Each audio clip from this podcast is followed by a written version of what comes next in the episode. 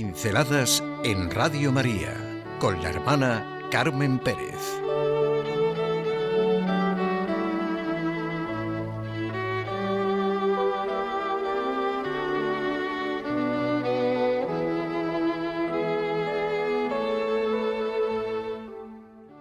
La familia.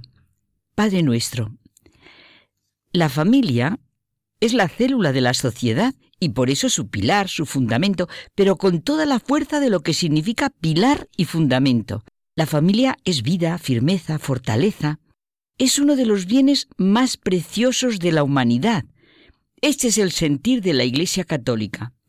San Juan Pablo II dijo al mundo que la familia es la primera comunidad llamada a ser mensajero del Evangelio en toda situación y concretamente a la persona humana en desarrollo y a conducirla a la plena madurez humana y cristiana.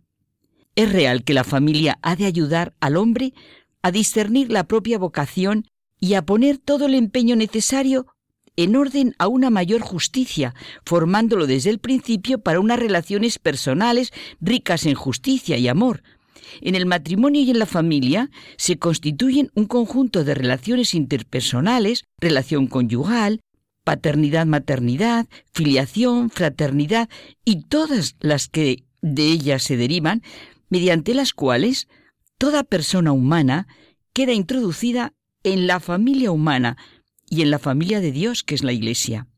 El Papa Francisco, con todo el sínodo, nos dice que el Evangelio de la familia es la buena noticia del amor divino que es proclamada a todos los que viven esta fundamental experiencia humana personal de pareja y de comunión abierta al don de los hijos, que es la comunidad familiar.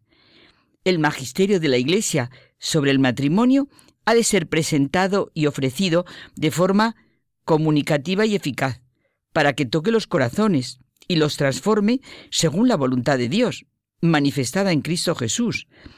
Él revela el misterio y la vocación de la familia. He leído que sobre Velázquez queda mucho por descubrir, aprender y gozar. La referencia concreta que quiero es facilísima de comprender. Todos conocemos el famosísimo cuadro de las Meninas. Con este nombre se le conoce desde el siglo XIX, pero según se describe en el inventario de 1734 se le llamaba la familia de Felipe IV. Es curioso. Velázquez quería hacer un retrato de Felipe IV, en el que se le viera desde su familia, su entorno, su vivir cotidiano. Un momento captado de la vida familiar. La vida de familia es la savia de la sociedad, la urdimbre de la realidad humana. Dios, que es amor, y creó al hombre por amor, lo ha llamado amar. Creando al hombre y a la mujer, los ha llamado en el matrimonio a una íntima comunión de vida y amor entre ellos, de manera que ya no serán dos, sino una sola carne. Así define el catecismo de la Iglesia Católica el designio de Dios sobre el hombre y la mujer.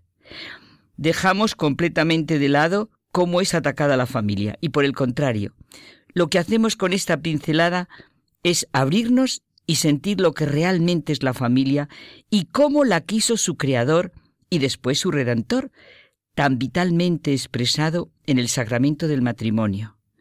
Los sacramentos, y concretamente el del matrimonio, no se limitan a restaurar lo que ha sido destruido por el error humano, por el pecado, por el mal ejercicio de la libertad. Dios no es un reparador, de obras de arte.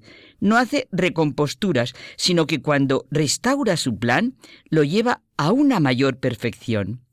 Por eso se nos dice en el catecismo la novedad que aporta Cristo al matrimonio, que como decimos, no es sólo restablecer el orden original querido por Dios, sino que otorga la gracia para vivirlo en su nueva dignidad de sacramento, que es el signo del amor esponsal hacia la Iglesia.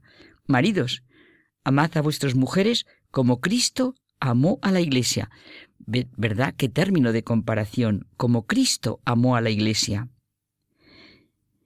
Como Jesús, el Redentor, el que vino a mostrarnos lo que es la verdadera humanidad, el alfa y la omega de toda la humanidad, el camino, la verdad y la vida, no iba a vivir en familia.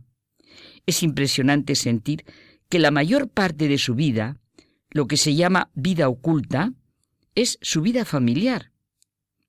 Y Jesús, en familia, va a una boda y hace su primer milagro pedido por su madre. Así entra en la vida pública. Entrañable y maravillosa entrada. Juan, al que algunos pensadores han llamado el metafísico, es el que lo narra de la manera más cercana y sencilla.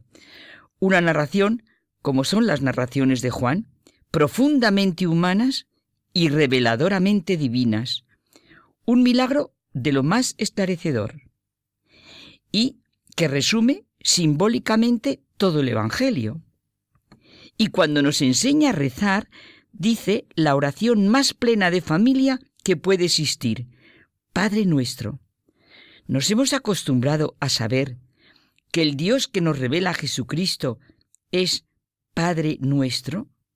¿Se imaginan que el hombre más poderoso de la tierra dijera, cuando queráis tratar conmigo, cuando queráis saber vuestra verdadera relación conmigo y con los demás, decid, Padre nuestro.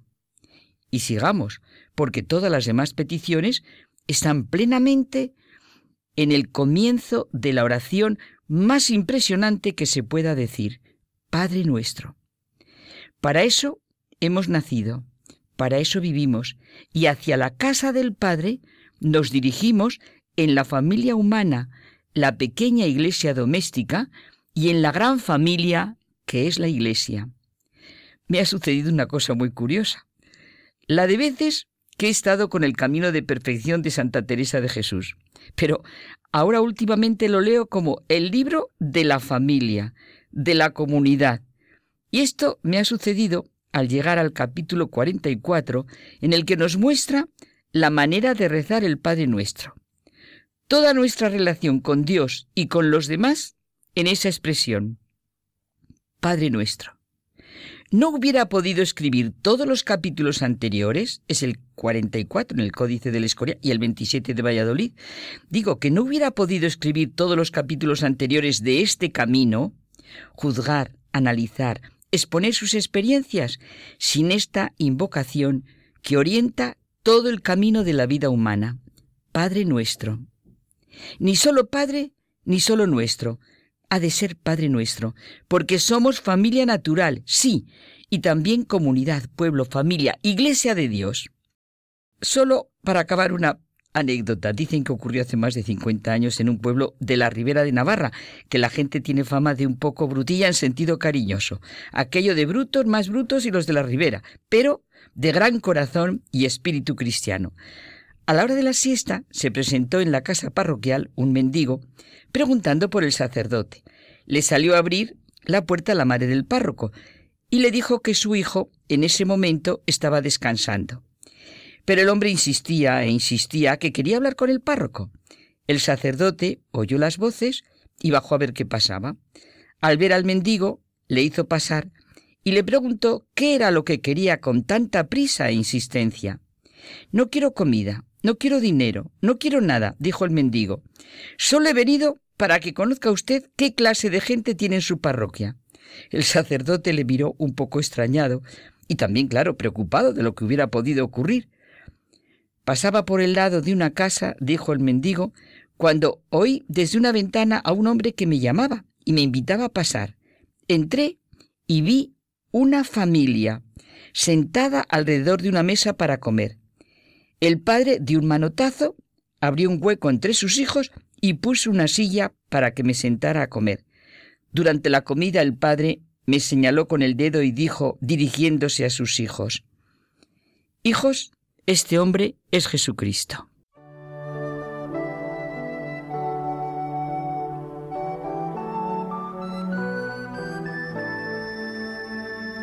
Pinceladas en Radio María con la hermana Carmen Pérez.